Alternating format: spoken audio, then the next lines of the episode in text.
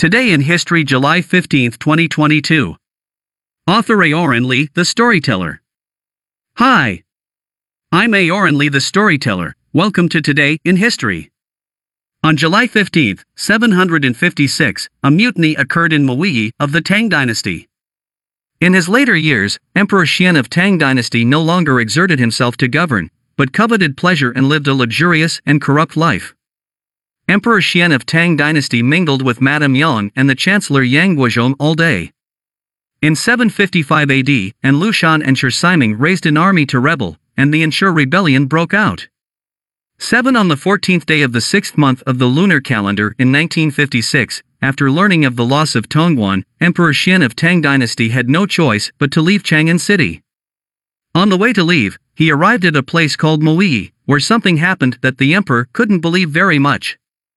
At that time, the soldiers of the retinue were tired of hunger and resentment in their hearts.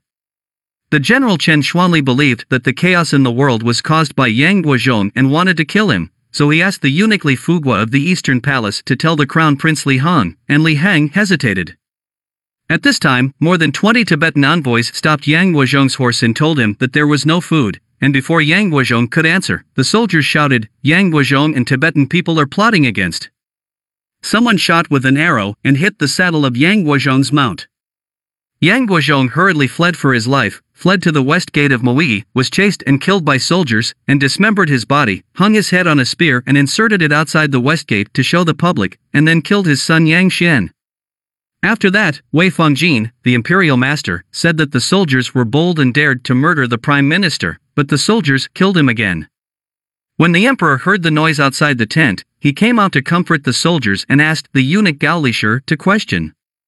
Chen Xuanli then begged the emperor to endure the pain of cutting love and execute Yang Guifei. The emperor hesitated, and suddenly, Gao Lishi said, Yang Guifei is indeed not guilty, but the generals have already killed Yang Guozhong, and Yang Guifei is still serving around his majesty, how can they be at ease? I hope that his majesty will think about it well, and his majesty will be safe. Hearing these words, the emperor had no choice but to lead Yang Guifei to a hall and strangle her with a rope.